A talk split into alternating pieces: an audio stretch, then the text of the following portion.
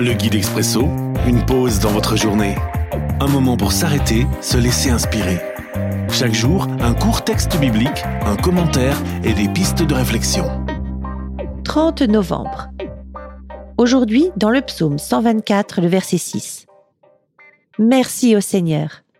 Il ne nous a pas laissés comme une bête entre leurs dents. À croquer. Une réflexion de Pascal Grosjean.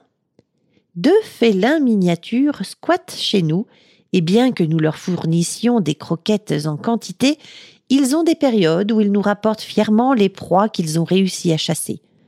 Mais le pire, c'est qu'elles sont souvent encore vivantes et qu'ils jouent avec sans aucune pitié. Un texte de Pierre dit ceci au chapitre 5. Soyez sobres, restez éveillés. Votre ennemi, l'esprit du mal, est comme le lion qui rugit. Il va partout et cherche quelqu'un à dévorer. Alors, même si ce n'est pas politiquement correct dans notre société de parler de l'ennemi et de sa cruauté, il est important d'en avoir conscience afin de ne pas se prêter à ses attaques et de compter sur Dieu, de le remercier pour sa bonne garde et sa délivrance. Réflexion. Face au danger, les réflexes naturels nous poussent à nous figer, à fuir ou à nous battre. Et le réflexe spirituel, à compter sur Dieu.